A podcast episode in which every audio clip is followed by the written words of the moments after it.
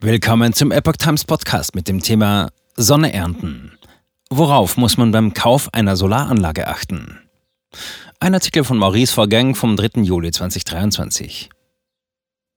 Photovoltaikanlagen auf dem Haus sind weiterhin gefragt. Bei der Planung sollten allerdings einige Punkte beachtet werden. Sie entscheiden, wie ertragreich die Anlage langfristig sein wird. Die Nachfrage nach Photovoltaik, PV-Anlagen ist weiterhin hoch. Marktzahlen zufolge steigt vor allem im Heimbereich der Bedarf nach Solaranlagen in Deutschland stark. Im ersten Quartal 2023 gingen hier 156.000 Anlagen ans Netz, ein Plus von 146 Prozent gegenüber dem Vorjahreszeitraum. Auswertungen des Marktstammdatenregisters der Bundesnetzagentur zeigen, dass sich die Nachfrage nach PV-Anlagen und Solarspeichern bei privaten Immobilieneigentümern in den Jahren 2019 bis 2022 mehr als verdreifacht hat, wie Golem berichtet. Wer auch überlegt, sich eine PV-Anlage auf seinem Hausdach zu installieren, sollte einige Punkte beachten. Ist mein Hausdach geeignet?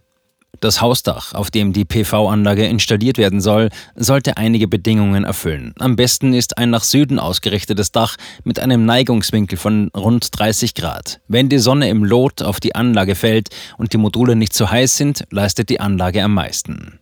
Viel wichtiger als die Himmelsrichtung ist die Frage nach dem Schattenwurf. Schatten ist wie Gift für eine Solaranlage. Zwar sinkt die Leistung nicht ganz auf Null, aber die Verluste können durch zu viel Verschattung gravierend sein. Das verschlechtert die Amortisationszeit der gesamten Anlage.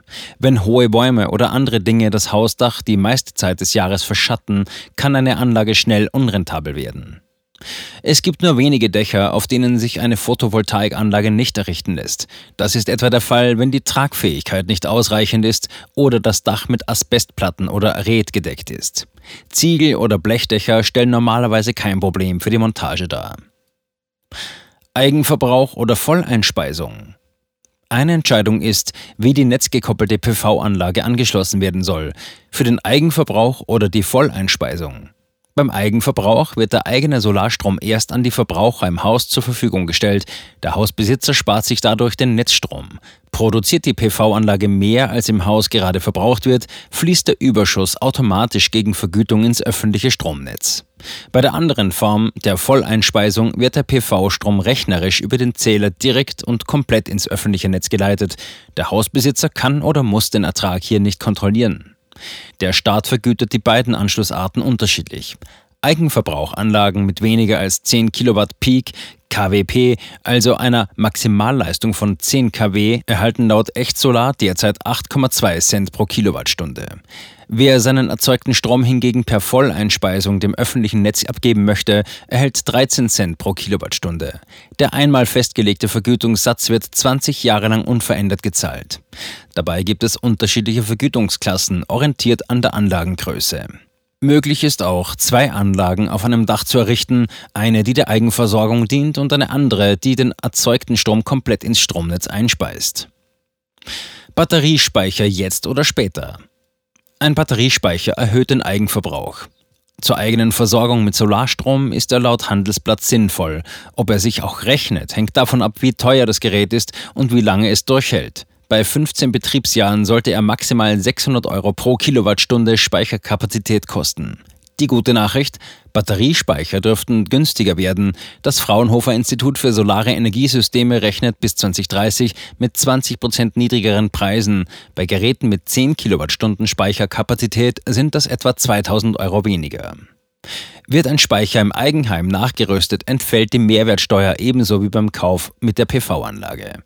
Ist die Nachrüstung fest geplant, sollte die PV-Anlage mit einem Hybrid-Wechselrichter installiert werden, an den der Batteriespeicher angeschlossen werden kann.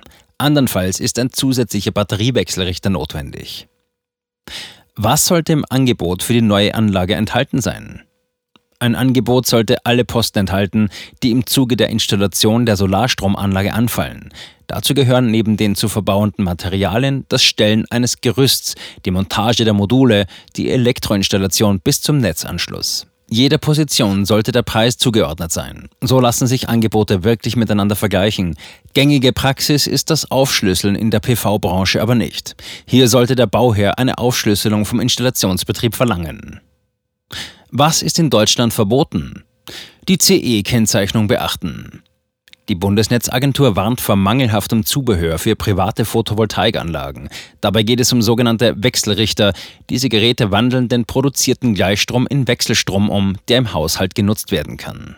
Zitat Leider finden wir zahlreiche Produkte, die unzulässig oder auch potenziell gefährlich sind, erklärte Behördenpräsident Klaus Müller am Freitag. Betroffen seien sowohl Produkte, die im stationären Handel erhältlich sind, als auch solche aus dem Onlinehandel.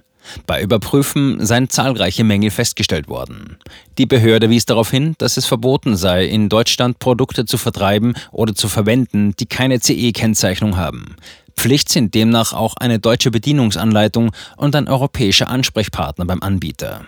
Zitat Diese formellen Anforderungen bei Produkten sind wichtig, da sie den Verbrauchern beim Kauf signalisieren, dass sie diese Produkte bedenkenlos nutzen können. Zitat Ende. Verbrauchern wird geraten, sich vor dem Kauf eines Wechselrichters über den Anbieter zu informieren, beispielsweise bei den Verbraucherzentralen oder der Stiftung Bahntest. Auch solle der Preis des ausgewählten Wechselrichters, Zitat, im Vergleich zu Mitbewerbern plausibel sein. Wer unsicher sei, solle dem Anbieter Fragen zum Produkt stellen. Seriöse Verkäufer beantworten Fragen zügig und gern, rät die Behörde.